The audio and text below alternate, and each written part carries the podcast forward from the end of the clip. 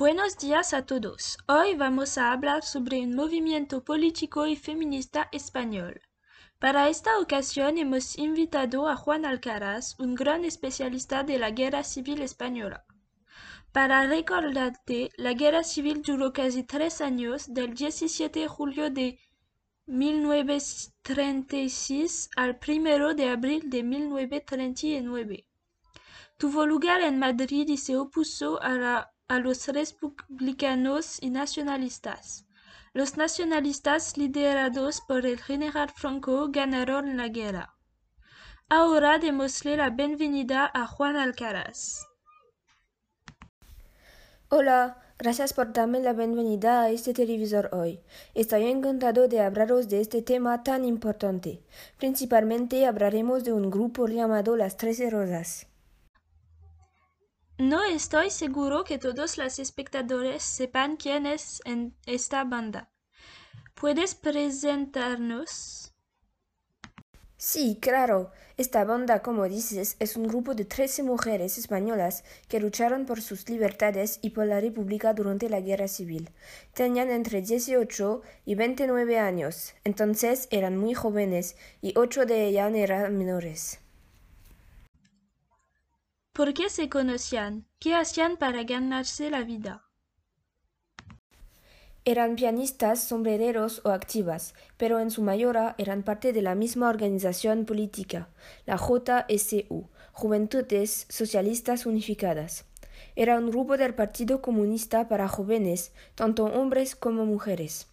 Fue el partido político opuesto al partido que ganó la guerra, las nacionalistas. Aplastaron a los oponentes para que los republicanos y los comunistas de los que formaban parte la trece chica. Entonces, ¿qué le pasó a Elias? Fueron emboscados. Hubo un ataque a un gran general de Franco y las autoridades acusaron al JSU, por lo que las niñas fueron encarceladas por un delito que no cometieron. Cuando estaban en prisión, las condiciones eran realmente horribles.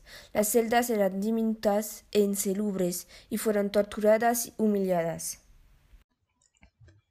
Debe haber sido terrible y sobre todo muy injusto porque no tenían nada que ver con todo eso.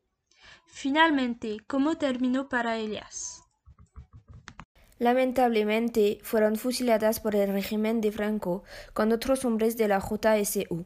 Desde 1988 se celebra cada año el 5 de agosto una ceremonia en homenaje a las Trece Rosas.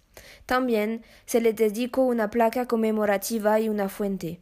En estas ceremonias participan varias fundaciones privadas, como la Fundación Trece Rosas y la Fundación Domingo Maragón, así como partidos políticos como el PCE.